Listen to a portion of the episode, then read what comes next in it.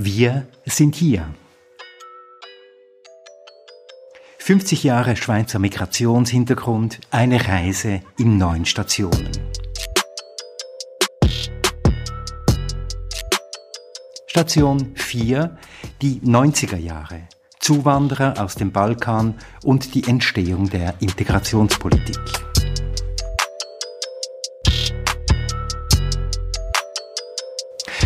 Ja, niemand war von Anfang an da, alle sind von irgendwo hergekommen, auch meine Gäste der heutigen Episode. Ich begrüße ganz herzlich Dragica Rajcic, die uns aus Innsbruck zugeschaltet ist. Guten Tag.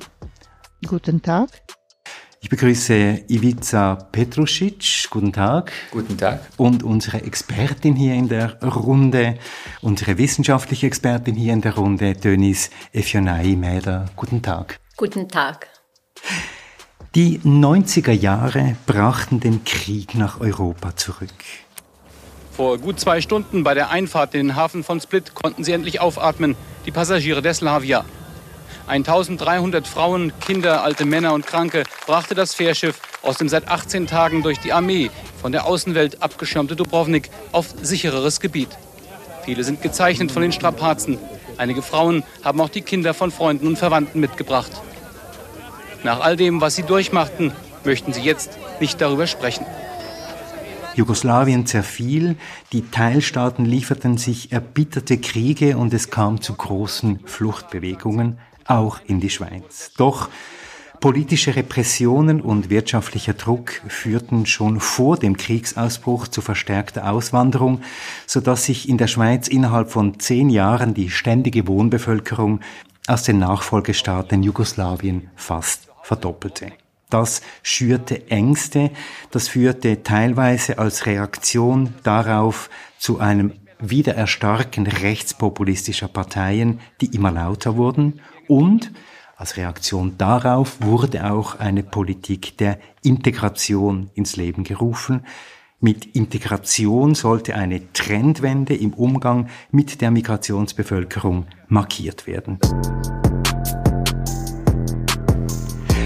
Und darüber diskutieren wir heute in dieser Episode.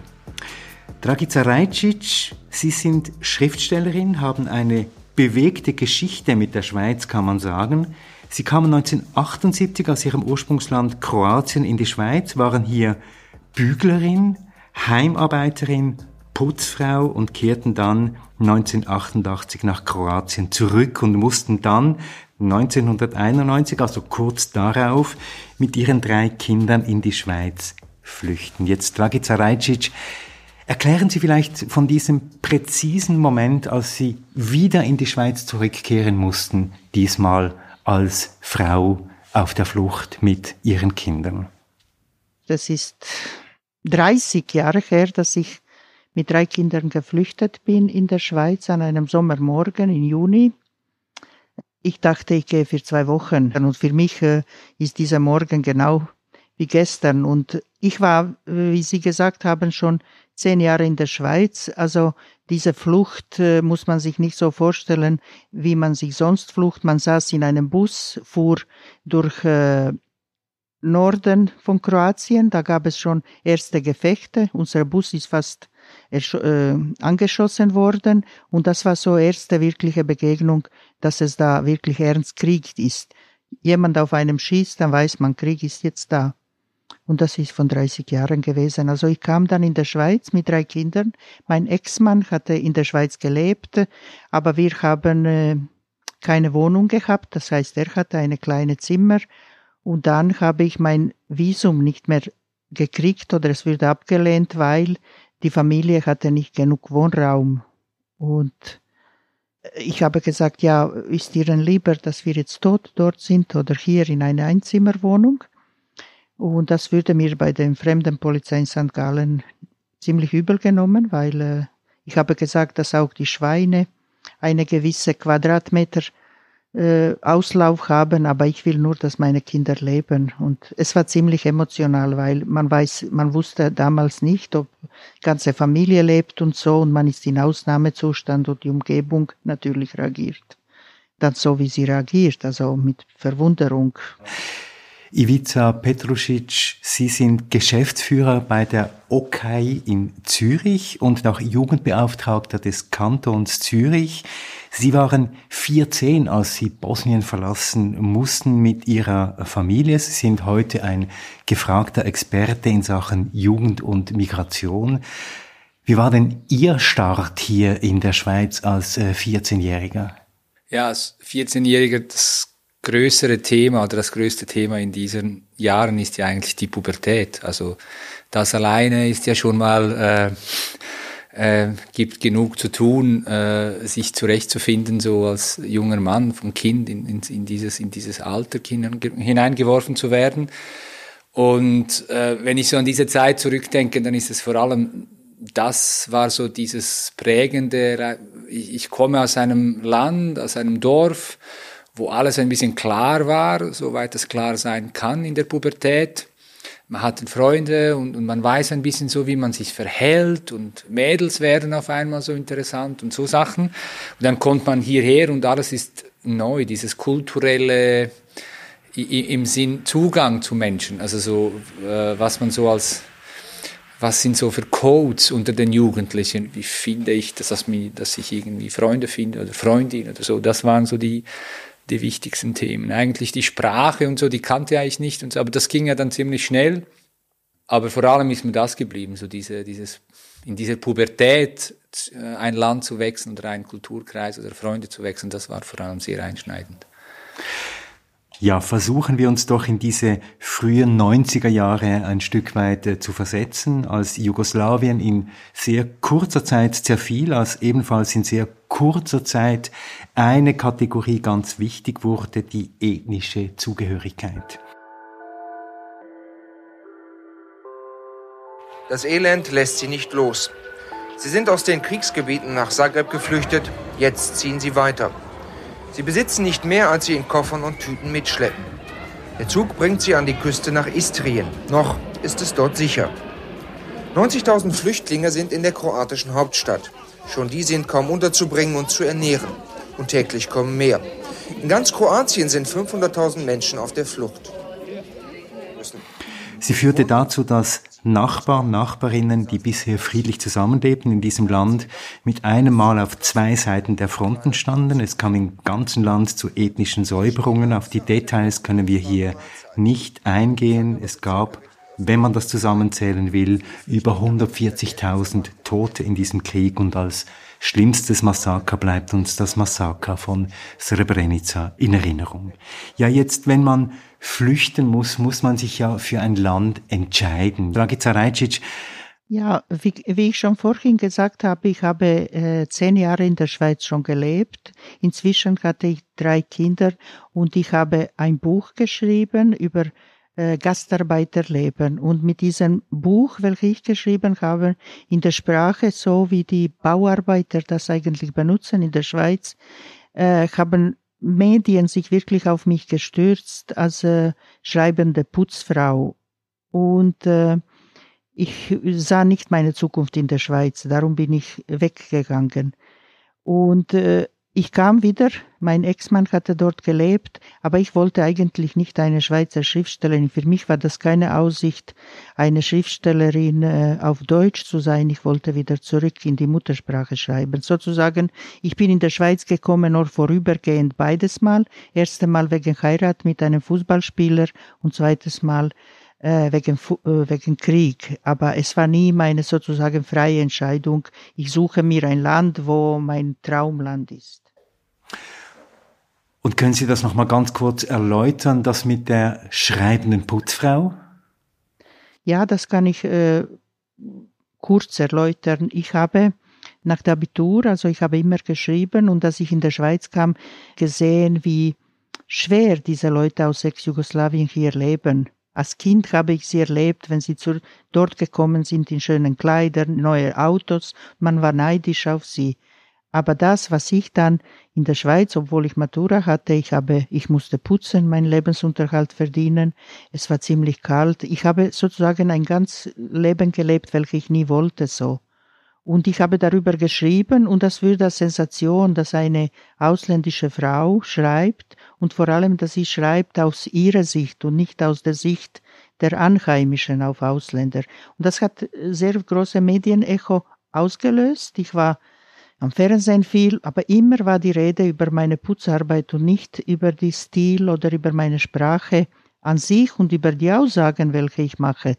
Und äh, ich habe gedacht, nein, da habe ich keine Zukunft schriftstellerisch. Ich werde immer mit diesem Stempel als Gastarbeiterin äh, herumgereicht. Und das hat sich bis heute auch so gehalten.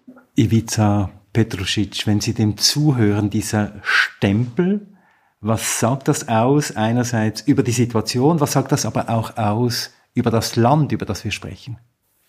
Also bei uns war es so, dass mein Vater bereits in diesem Saisonierstatus äh, die Schweiz kannte. Also er lebte ja hier gewissermaßen oder immer wieder, so einige Jahre hat er verbracht, äh, am Rand der Gesellschaft und in einer Baracke und er konnte besser Italienisch reden, weil er mit Italienern auf der Baustelle gearbeitet hat. Und also wir hatten einen Bezug, äh, das, darum war das wie klar, wo, wohin. Ähm, und war das dann ähm, dieses Empfinden war dann gar nicht so, dass wir uns irgendwie Teil der Gesellschaft, sondern er hat uns bereits das so mit. Wir hatten nie das Gefühl, dass wir ähm, weder vorher noch dann noch später hier als Teil der Gesellschaft wahrgenommen werden sollen. Also Sie würden sagen, Sie haben sich vom Rand her in dieses Land herein bewegt. Sozusagen. Ja, es war ja gar nicht, es war ja gar nicht äh, anders gewünscht oder gedacht und es war ja auch okay so. Ich glaube, meine Eltern und mein Vater hat, sie haben gewissermaßen immer auch in diesem, in diesem bin gelebt. Ich, ich bin am Rande und ich verdiene ein bisschen Geld und wir gehen und auf einmal heißt es dann, wir sind hier. Aber die Vorstellung von wir werden gehen oder wir sind am Rand blieb.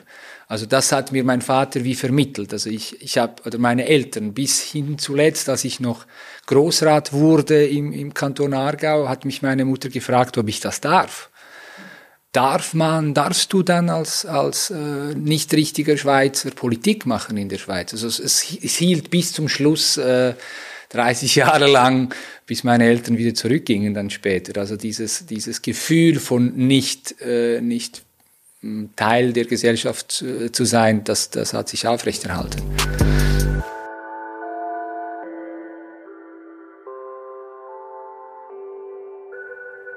Hier ist das Problem, dass die Aufnahmekapazität in der Schweiz, das beweisen auch einige Studien, die in unserem Auftrag erstellt wurden, dass wir hier mittlerweile an gewisse Grenzen stoßen, nicht unbedingt was die Infrastruktur anbelangt, aber was die Akzeptanz in der Bevölkerung betrifft. Die Behörden stellen sich also auf den Standpunkt, das Boot sei voll. Sicherlich nicht. Es ist nicht in dem Maße voll, dass man Notmaßnahmen treffen müssten, aber das innenpolitische Klima ist selbstverständlich auch ein Aspekt, den man in diesem Bereich beachten muss. Dragica Lajcic, das Gefühl, nicht ganz dazu zu gehören, ist das bei Ihnen auch so? Ja, diese, äh, diese Dazugehören äh, ist schwierig darüber zu reden, weil ich meine, ich hatte Kinder, äh, jede normale Schweizerin, das ist mir sehr aufgefallen, dass die Schweizerinnen nicht gearbeitet haben, obwohl in Jugoslawien haben 90 Prozent der Frauen gearbeitet. Das heißt, es haben in der Schweiz Ausländerinnen mit Kindern gearbeitet und da kommt die Zeitfrage, man man fühlt sich nicht wohl, weil man keinen Kontakt zur Außenwelt hat. Eher damals jugoslawische Männer in diesen äh, Clubs haben sich getroffen oder Sport gemacht, aber für Frauen mit kleinen Kindern war das in allgemein ein Problem. Und es war natürlich für Ausländerinnen mit Arbeit und Kindern überhaupt keine Möglichkeit, sozusagen irgendwelche Art von Freizeit zu haben. So, wenn wir jetzt äh, Wort Integration nehmen, das ist eine ganz konkrete Sache. Man hat keine Zeit dafür. Unterschiedliche Realitäten, was man im früheren Jugoslawien gelebt hat und das, was man hier antrifft ein bisschen der Vorteil war bei mir, dass ich die Zeit hatte durch die Schule eben im Unterschied jetzt zu Dragic oder anderen. Ich, ich konnte das lernen, durfte mir die Zeit nehmen, um die Sprache und langsam in die, in die Gesellschaft reinzukommen, was meine Eltern nie geschafft haben. Und auch meine zwei älteren Geschwister, fünf und sieben Jahre, die waren, die haben schon Schule abgeschlossen in Jugoslawien. Die leben heute definitiv auch ein anderes Leben ähm, ähm, als ich. Also ich hatte dieses Glück mit der Schule und ich hatte vor allem auch sehr Glück, äh, wenn man das sagen kann, mit guten Lehrpersonen, die auch äh, viel dafür getan haben, mir wirklich auch die die Vielfalt oder die Breite der Schweiz auch zu sagen, das zu zeigen und aufzuzeigen, dass ich so auch den Mut fasste, dann auch gewisse Schritte zu machen, die, die meine Familie nie gemacht hat. Jetzt sind Sie beide aus einer aus einem Land gekommen, in dem Krieg herrschte. Wie wurden diese äh, Kriegserlebnisse, auch diese vielleicht Kriegstraumata denn hier in der Schweiz äh, thematisiert? Hat man mit Ihnen darüber gesprochen? War das ein Thema überhaupt? Ja, also ich habe selber jetzt, was mich angeht, ich habe jetzt von kurzem gelesen, es gibt sozusagen Trauma auf der zweiten Linie. Also in dem Sinne können wir wahrscheinlich jetzt heute besser verstehen, weil wir isoliert sind und eigentlich unbedroht sind und trotzdem fühlen wir uns bedroht. Und es war in diesem Krieg genauso, dass man auch sozusagen aus der Sicherheit äh, zittert. Und wie ich das dann gemacht habe, ich habe Theaterstücke äh, geschrieben, welche in einem Keller stattfinden und ein ganzes Publikum war für mich mit mir in diesem Schutzkeller und hat eine Stunde erlebt. Was bedeutet das, wenn man flüchtet und nicht weiß, ob oben deine Eltern noch leben? Also ich habe wirklich versucht, sozusagen Retter, meine Umgebung zu traumatisieren, damit äh, das Mitgefühl für äh, Leute dort. Und ich habe dann äh, auch eine äh, Rados, einen Verein gegründet, humanitären, wo ich für elternlose Kindern Patenschaften gesammelt habe und so habe ich durch meine literarische Arbeit und humanitäre Arbeit versucht, sozusagen aktiv mich diese Angst und diesen Desaster zu stellen.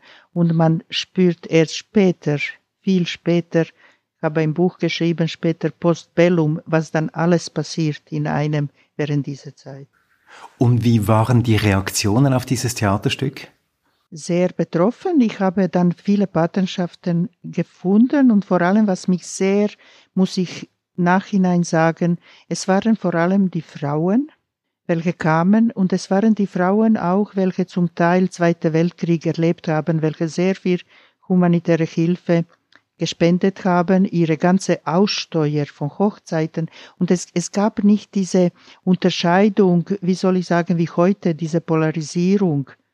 Die Leute hatten wirklich die, welche ich dann kennengelernt habe, Sie haben sehr viel äh, Mitgefühl gehabt mit äh, Flüchtlingen und mit äh, sogar, ich habe einen offenen Brief an damals an Nationalratpräsident Rudolf Nebiker geschrieben, weil als er einmal mit seinen Kindern und mit der Frau Kirschen gepflückt hat, hat ihm seine Frau gesagt, aber Rudolf, lass doch Flüchtlinge hinein. Und ich glaube, er hat sofort 500 Flüchtlinge damals mit Bundesrätin Dreifuß in die Schweiz geholt. Das war etwas äh, sehr Positives.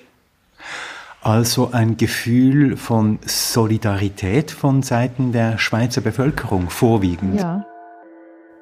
Vor versammelter Presse erklärte die Präsidentin der Schweizerischen Flüchtlingshilfe, Angeline Fankhauser, es sei höchste Zeit zu handeln.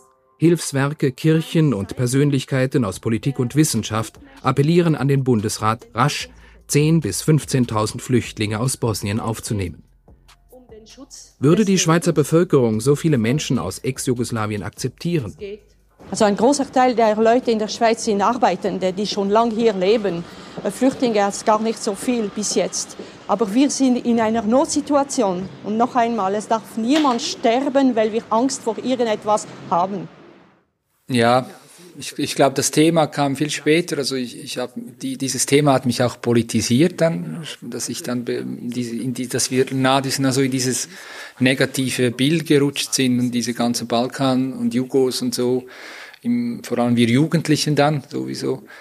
Ähm, aber ich habe die ersten Jahre sehr, ähm, sehr gut, positiv erlebt, eben auch mit, mit diesen Lehrern, äh, dass, dass ich gesagt habe, die hat, haben sehr viel, hatten wir in der Schule sehr viel damit zu tun. Ich habe ähm, durch Musik, also mein Lehrer hat mich damals auch musikalisch unterstützt, ich mache heute noch Musik und äh, damals konnten wir viel durch so Projekte thematisieren, über die Identität sprechen, weil mir ist das heute erst viel später bewusst geworden, diese, diese Vorstellung, was wir damals gemacht haben äh, als junge Menschen. Ich kam aus einem Land, es, es hieß Kroat äh, Jugoslawien.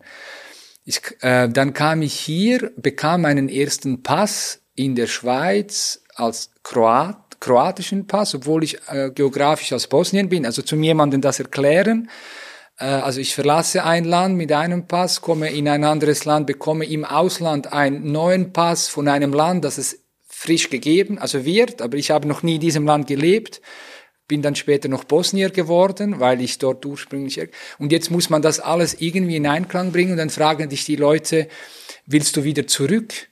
Dieses Zurück gibt es ja, Jugoslawien gab es nicht mehr. Ähm, äh, ich als kroatischer Staatsbürger dann auf einmal nach Bosnien. Also es ist so, es war so komplex und ich bin so dankbar, dass wir in dieser Vielfalt über die Identitäten äh, nachdenken konnten und Projekte machen konnten in der Schule.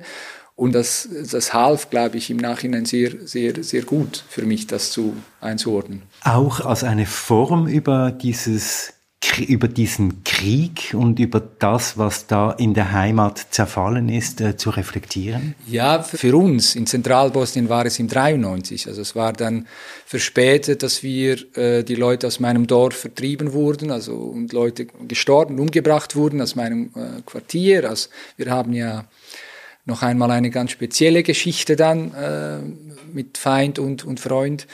Und das kam mir dann verspätet, dass wir dann, als ich eigentlich schon zwei Jahre hier war, kam nochmal die eigentliche schlimme Welle, als wir dann im Ausland erfahren haben äh, über, über Medien, wer jetzt wie umgebracht wurde und, und vertrieben wurde. Also wir konnten früher eigentlich schon aus diesem ganz Schlimmen wurde so auf Distanz, habe ich diese ganze Sachen nochmal miterlebt und vor allem durch meine Eltern, die sich dann sehr stark engagiert haben mit, äh, organisiert mit Hilfen, eben wie Dragitz erwähnt, auch mit irgendwelchen Konvois und Sachen liefern und so. Ich habe das dann so quasi die, diese schlimmere Zeit für unsere Gegend aus, aus der Schweiz dann miterlebt.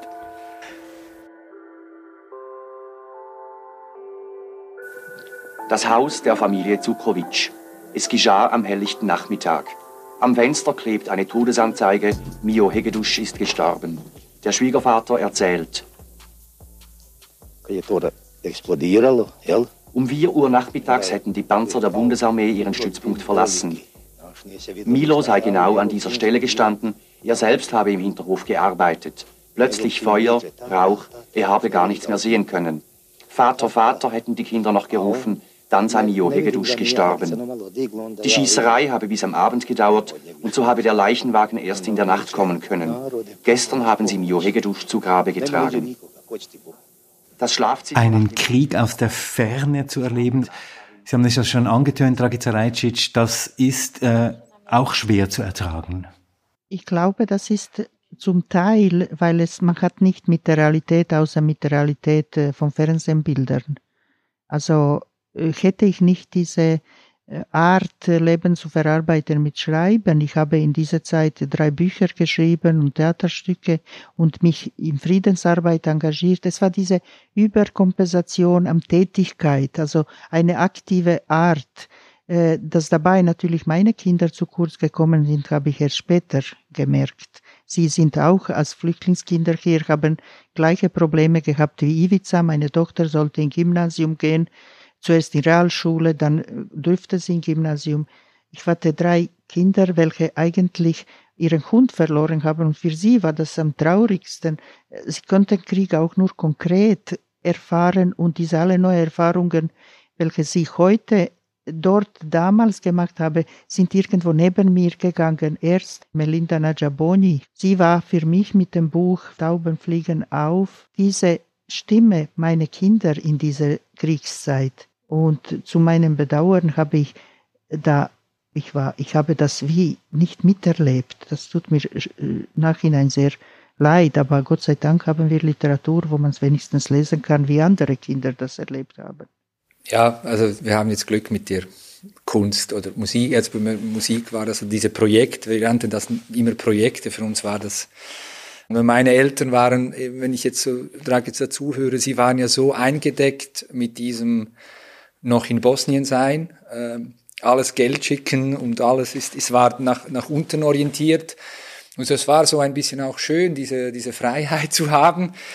Sie konnten mir nicht helfen, aber es war auch so, ich konnte auch machen, was ich wollte. So, ähm, ähm, ja, es war eine spezielle Situation aus diesem in dieser völligen Freiheit äh, sich, äh, ich, war, ich, ich war mir gar nicht so bewusst, dass sie tatsächlich wirklich abwesend. Es war so irgendwie, das war wichtiger für sie und ich musste mich dann einfach irgendwie um die Schule und Krankenkasse, ich musste dann auch das auch noch machen, so Übersetzungen und meine Mutter hat dann irgendwann gesagt, zum Glück kam das ja gut, aber so eben, sie waren schon sehr, äh, sehr belastet mit diesem, mit diesem Krieg noch, ja.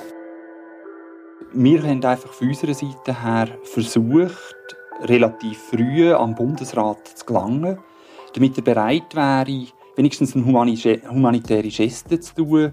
Wir haben ihn angefragt, ob er nicht bereit wäre, 900 bis 1000 Frauen und Kinder aus dem ehemaligen Jugoslawien im Sinn von einer vorläufigen Aufnahme aufzunehmen.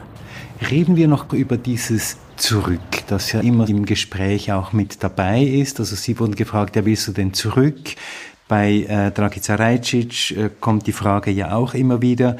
Sie waren ja auch in einem prekären Status. Also es gab ja kein in dem Sinn Asyl für äh, bosnische Kriegsflüchtlinge oder nur für sehr wenige, sondern es gab ja dann diesen Status der vorläufigen Aufnahme. Können Sie noch erzählen über diese Prekarität dieses Status, Dragica Rajcic?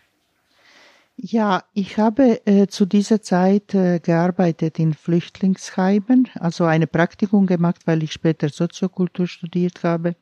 Und ich habe gesehen, die Leute, welche damals aufgenommen, das ist das erste Mal, dass die Schweiz sozusagen eine humanitäre Aufnahme von äh, Leuten aus betroffenen Kriegsgebiet genommen habe. Das heißt, sie könnten, wenn es dann Krieg nicht mehr dort ist, können sie wieder zurückgehen. Und ich erzähle hier nur ein Beispiel von einer Familie, wo mir unvergesslich ist.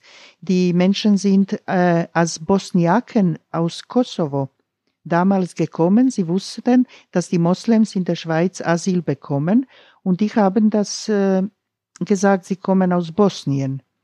Nur leider, als die dann Krieg in Bosnien äh, nicht mehr so aktuell war, hat man sie dann zurückgeschickt. Aber in dem Moment hat Krieg an Kosovo angefangen. Sie waren noch immer Bosniaken, sie waren das, was sie, äh, sie waren Moslems, aber in der Schweiz hat, ich habe auch erst einmal gehört, es gibt eine Minderheit äh, Bosniaken in Kosovo. Und diese Familie stand da und konnte wirklich jetzt nicht mehr zurück in Kriegsgebiet, aber die Moslems aus Bosnien mussten zurück und so mussten sie sozusagen zweite Mal Asyl suchen jetzt in Bosnien. Und, und solche Sachen, Ivica hat es schon gesagt, es gab, es gab diese ethnische Trennung äh, von Leuten, welche vielleicht zwei Ethnien hatten. Ja, wo sollen sie flüchten? Es gab Familie, eine flüchtete aus Banja Luka nach Belgrad als Mutter Serbin und der Vater war Kroate und flüchtete nach Kroatien. Also es gab absurdeste Geschichten, ich glaube, dass äh, Michael Schischkin hat ein Wettbewerb, er war Übersetzer bei Bund und hat gesagt, die beste Geschichte von einem Asylbewerber für äh, Bewilligung bekommen, bekommt einen Preis, weil wenn du Wahrheit erzählst, glaubt dir kein Mensch. Weil man ja auch immer mit diesen Identitäten spielen musste und mit der Betroffenheit ja, genau, über. Genau. Ja, bei mir ging das ein bisschen äh, am Rand. Ich habe mich nicht mit diesen Buchstaben äh, beschäftigt. Also wir, wir bekamen, glaube ich, sehr schnell dann durch diese Arbeit und diesen Saisonierstatus, das mein Vater hatte, äh, ging das mit dem B-Visum dann schnell rüber und das war dann irgendwie erledigt, glaube ich. Und äh, er hatte diesen, hat sich als guter ähm, äh, Moratori gezeigt und äh, konnten dann so quasi diesen, äh, diesen äh, Aufenthaltsstatus, also B, dann, dann haben.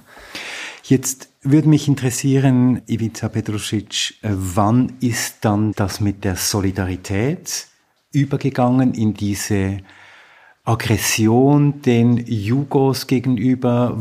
Wann ist das aus Ihrer Perspektive gekippt?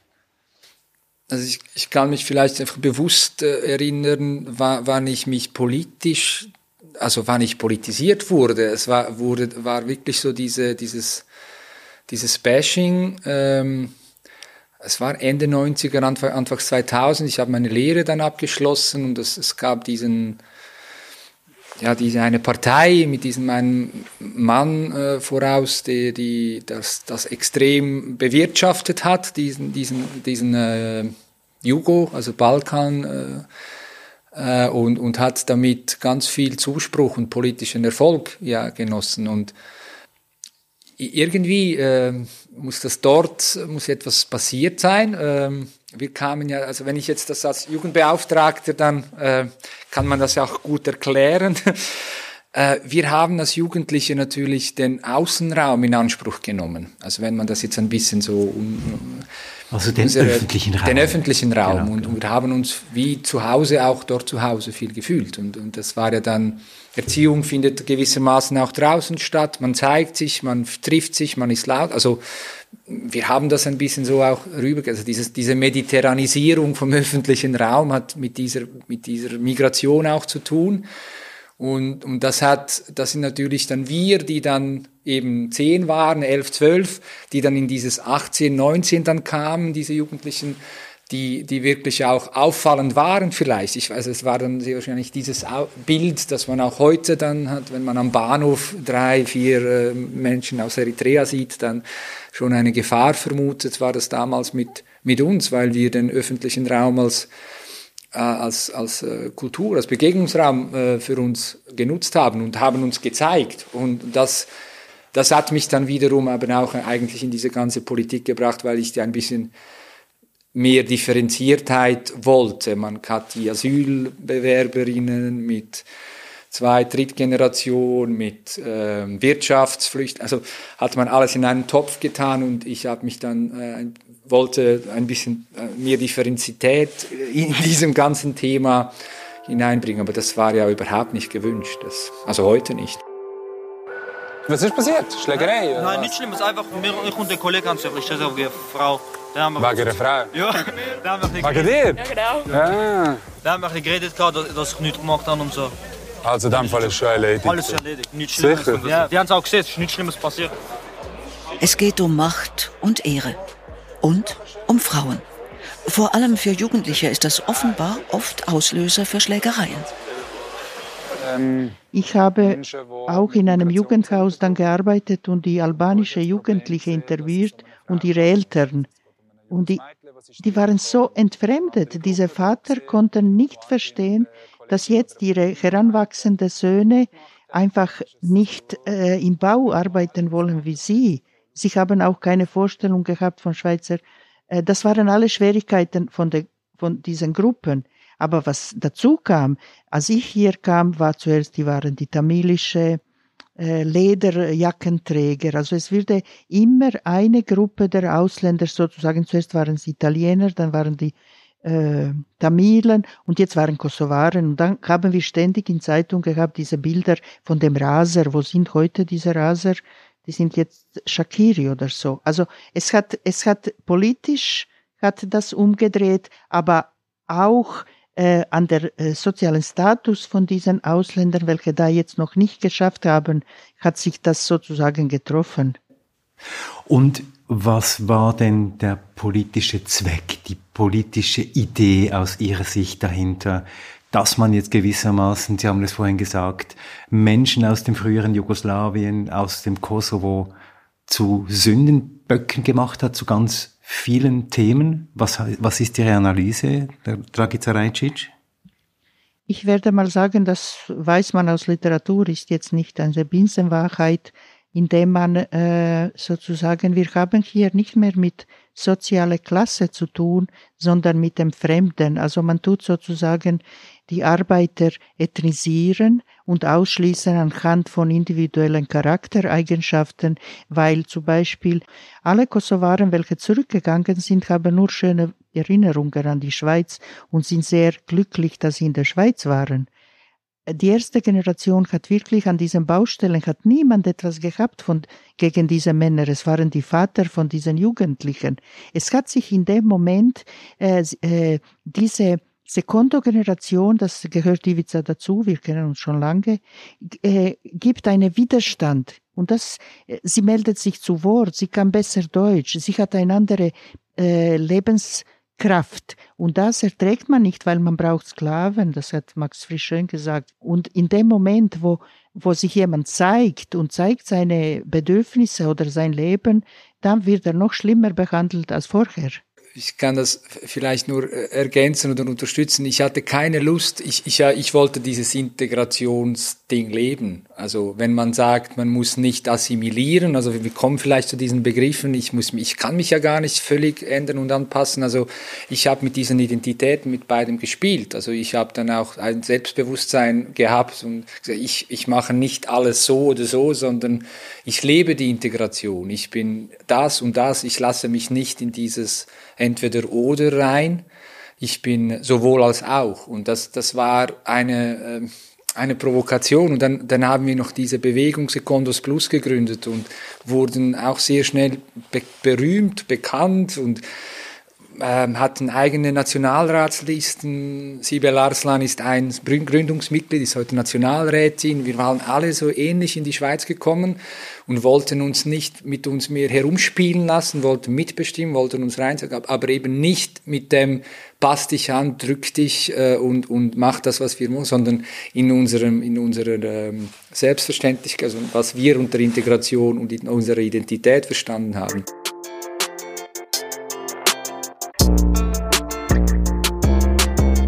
Ja, wechseln wir doch die Perspektive und kommen wir ins Gespräch mit unserer wissenschaftlichen Expertin hier am Tisch, mit Denise Efionai Mäder. Sie sind stellvertretende Direktorin am Forum für Migrationsforschung an der Universität Neuchâtel und Sie haben mehrfach zu Fragen der Migration geforscht, gerade auch zur Frage von Rückkehrerperspektiven, des unsicheren Aufenthalts. Jetzt Sie haben den beiden hier zugehört und sich ein paar Notizen gemacht. Mich nimmt natürlich jetzt Wunder, was auf diesen Notizen steht, Denis Sefianai am einfachsten vielleicht ähm, die Frage der Kunst und die Rolle der Kunst fand ich ganz spannend, dass eben Musik, Literatur, Theater, Projekte, das ist etwas, was häufig verbindet und was eben nicht so kompliziert ist, also was, was eben auch emotional anspricht, kognitiv und emotional und ähm, ich denke, dass das ähm, beobachten wir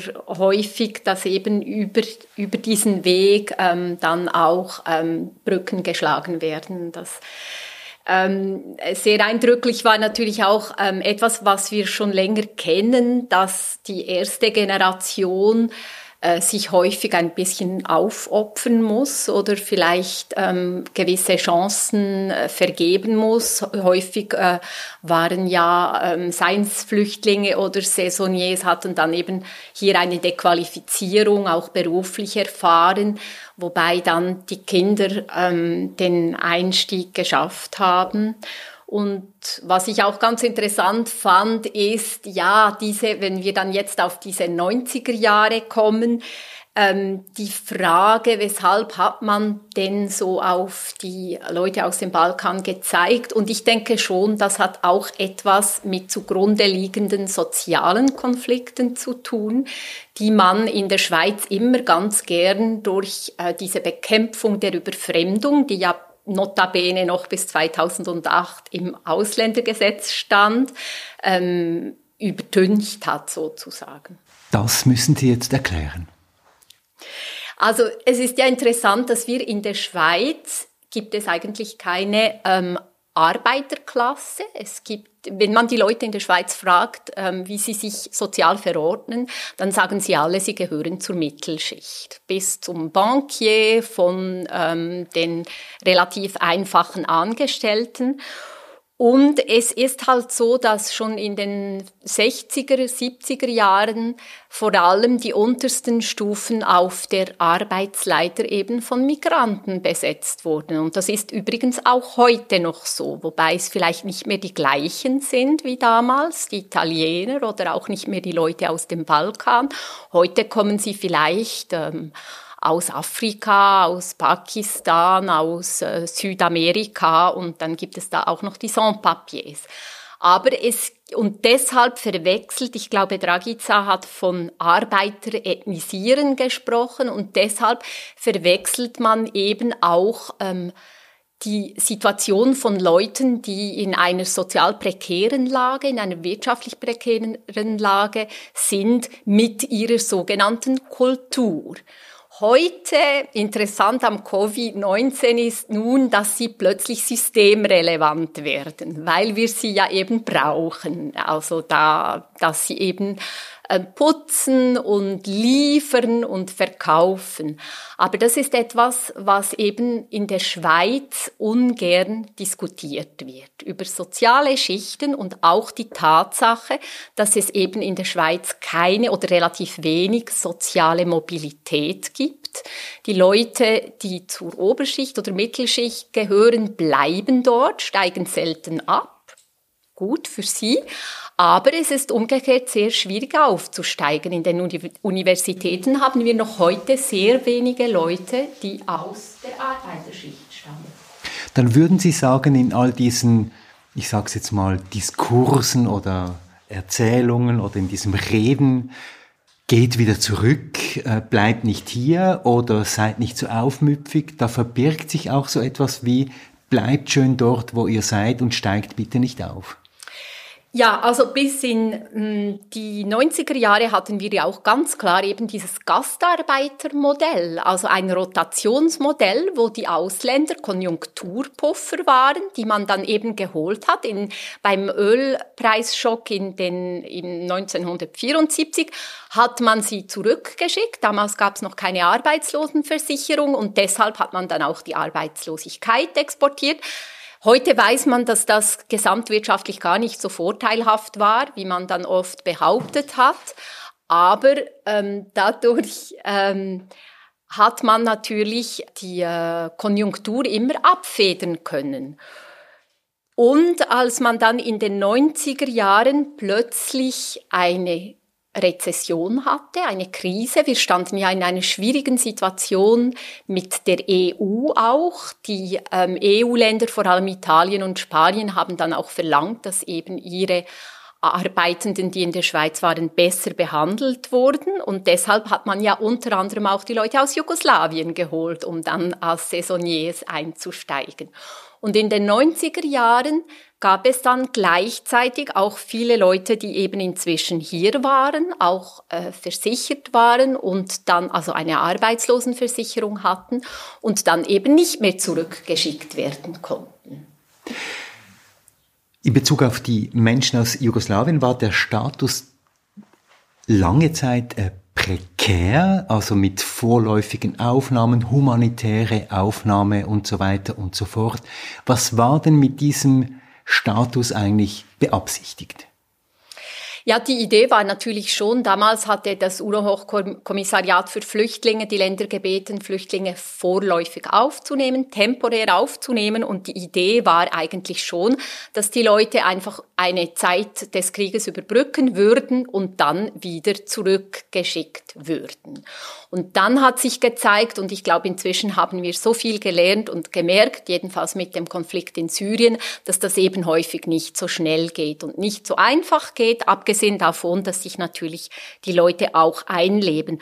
Aber es stimmt, und das fand ich vorhin bei beiden auch sehr interessant, dass einerseits hatte man das Gastarbeitermodell mit dem Saisonnier, der sich äh, seinen Aufenthalt ab Aufenthalt abverdienen musste, dann nach jeweils fünf Jahren doch eine B-Bewilligung kriegte und dann bleiben konnte und andererseits die Leute aus dem Asylbereich. Und dort war eben das ein ganz ähnliches System. Da war auch nur, wurde auf Vorläufigkeit gebaut.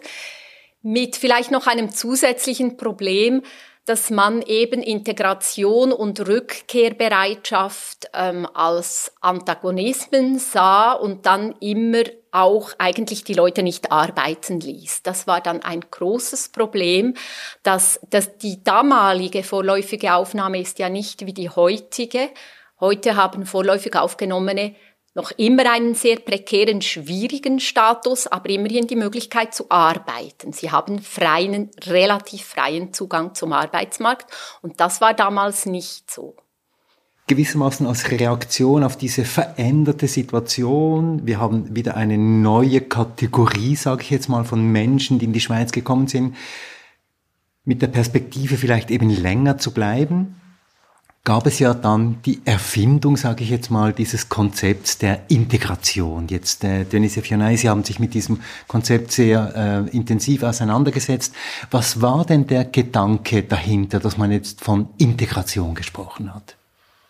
Ja, also in der Schweiz war ja eben bis in die 90er Jahre ähm, die Zuwanderung Arbeitsmarkt getrieben, fast ausschließlich abgesehen eben von den Asylsuchenden. Es gab doch ähm, den Flüchtlingsstatus gibt es seit ähm, den 50er Jahren in der Schweiz.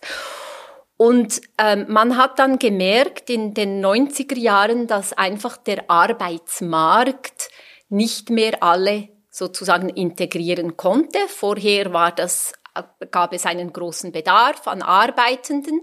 Die haben dann auch nicht Deutsch gelernt, wie Viza ähm, betont hat, sondern eher Italienisch, weil halt auf dem Bau ähm, Italienisch gesprochen wurde. Und dann kam es zu dieser teilweise wirtschaftlich hausgemachten Rezession in den 90er Jahren der Schweiz. Und da hat jetzt plötzlich der Arbeitsmarkt diese Integration nicht mehr aus eigenen Kräften schaffen können. Und da gab es dann zum ersten Mal Ausländerarbeitslosigkeit. Übrigens auch Schweizer waren damals arbeitslos. Das kannte die Schweiz bis dahin fast nicht. Die Arbeitslosenzahlen waren ja sehr, sehr tief bis in die 80er Jahre. Und da gab es wirkliche Probleme. Und weil man ja eben aus, aus äh, diesem Rotationsmodell heraus nie in die längerfristige Integration, auch nicht in die Fortbildung und schon gar nicht in die Weiterbildung der ehemaligen Saisonniers oder der Arbeitskräfte und auch nicht der Asylsuchenden investiert hatte, hatten natürlich diese Leute einen schweren Stand auf dem Arbeitsmarkt. Und da kam jetzt die Forderung auch von den Städten, die zum Teil halt mit ähm, den Situationen überfordert war, waren, es kam natürlich dann eben noch die Asylmigration hinzu, eben aus dem ehemaligen Jugoslawien, insbesondere auch, wir haben vorhin von Tamilen oder von anderen Ländern auch gesprochen, aber da war natürlich, ähm, das kam dann beides zusammen. Und da kamen dann viele Leute aus dem Asylbereich, wo eben Kinder und Familien nachgezogen wurden, manchmal in sehr kleinen Wohnungen. Und gleichzeitig gab es nicht mehr genug Arbeit. Und was ist denn der Grundgedanke dieser Integrationspolitik. Investition in Migrantinnen und Migranten, Investition aber auch in die Gastgesellschaft, also in die Mehrheitsgesellschaft, oder wie muss man sich denn das vorstellen? Ja, also auf dem Papier und in der Forschung ist Integration immer ein gegenseitiger Prozess, der sowohl die Aufnahmegesellschaft, deren Behörden und die Migrierten selbst, die Zugewanderten, fordert. Und von beiden beiden Rechte äh, natürlich zugesteht, aber auch Pflichten abfordert. In der Realität ist es halt häufig immer noch so, dass Integration auch in einem im breiteren Volksmund halt doch noch immer mit dieser Anpassung ähm, synonym verwendet wird. Ich glaube, da ist eben das Gastarbeitermodell immer noch ein bisschen das Nachwirkt. Das, man, man sagt ja auch häufig, ja, Gäste müssten sich halt anpassen und vergisst dabei, dass ähm, äh, Zugewanderte keine Gäste sind. Die bezahlen ja Steuern, die, die, die äh, gehören dazu, die müssen auch mitbestimmen, die müssen ja selber arbeiten gehen es sind ja nicht mal Ausländer, sie sind ja im Inland, nicht wahr? Jetzt würden Sie denn sagen, Denise Fionay, dieses Konzept der Integration ist eigentlich gescheitert? Eigentlich ist es nur eine Fortsetzung der alten Assimilationspolitik? Es gibt, es gibt gewisse Forschende und es gibt auch Leute, die, die das vielleicht behaupten würden oder sagen, dass halt die Integrationspolitik immer noch ein bisschen zersetzt ist von diesem Modell, das halt eben doch vor allem auf Forderungen gegenüber ähm, den Zugewanderten setzt und relativ wenig Forderungen, das sieht man übrigens auch im neuen Ausländer- und Integrationsgesetz, relativ wenig von der Gesellschaft ähm, abfordert. Aber ich glaube, auch da muss man aufpassen, weil es gibt sehr unterschiedliche Ansätze in der Integrationspolitik und ich würde ja jetzt die nicht so generell ähm, kritisieren. Also da gibt es sicher auch Ansätze, wo es eben darum geht, die Bevölkerung zu informieren, zu involvieren, in einen Dialog zu, ähm, ein, zu verwickeln. Aber im Grunde genommen steckt immer noch das Modell dahinter, hier Mehrheitsgesellschaft, hier Minderheiten und es wird immer noch nicht zusammengedacht. Oder wie muss ich mir das vorstellen?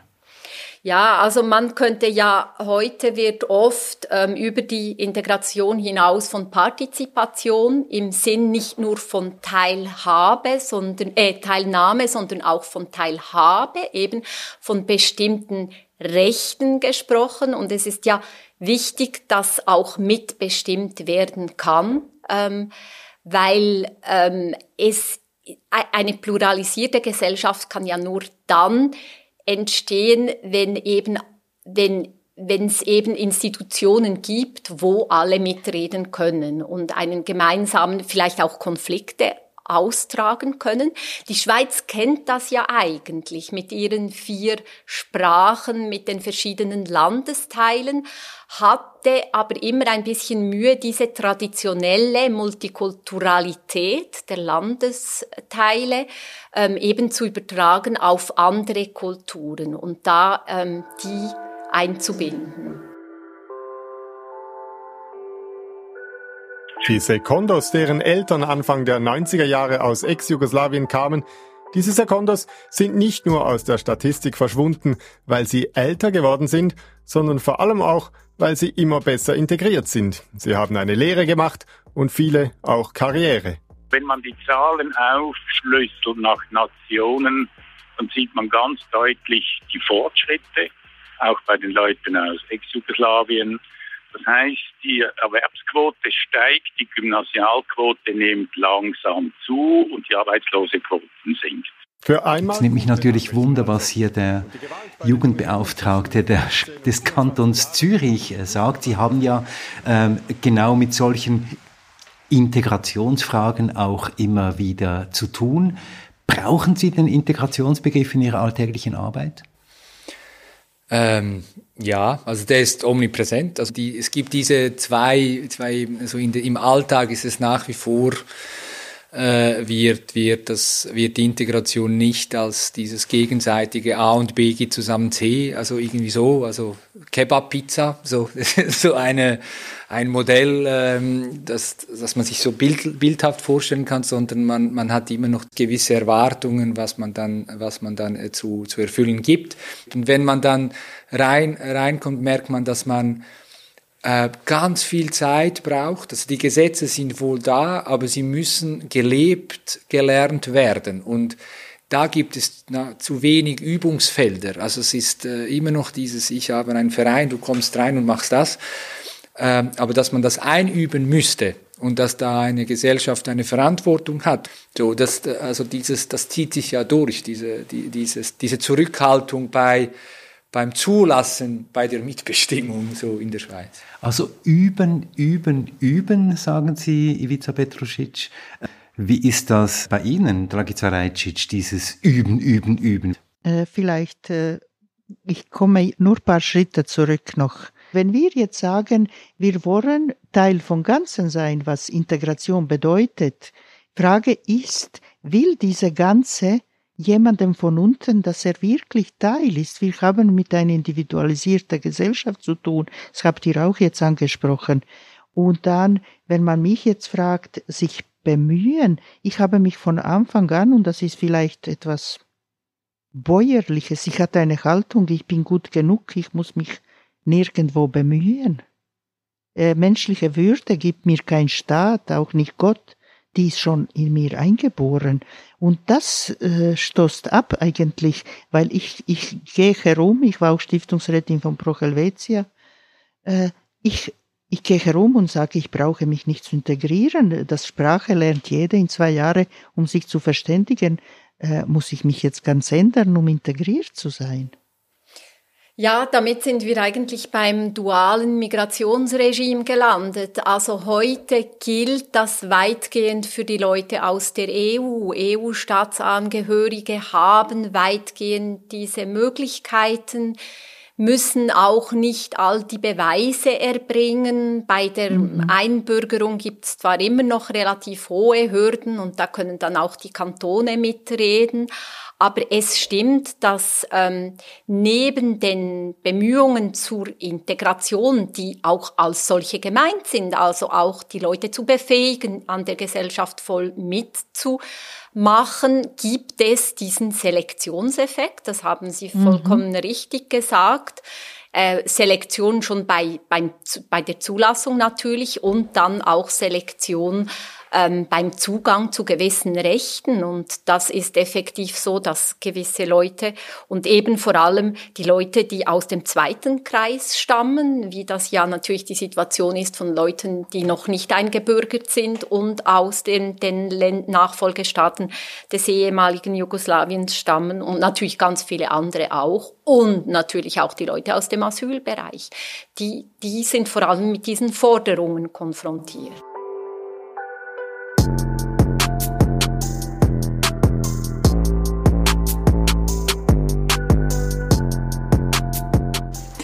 Ganz herzlichen Dank, Dragica Rajcic. Herzlichen Dank, Ibiza Petrusic. Danke, Denis Efionai Meda, für dieses Gespräch.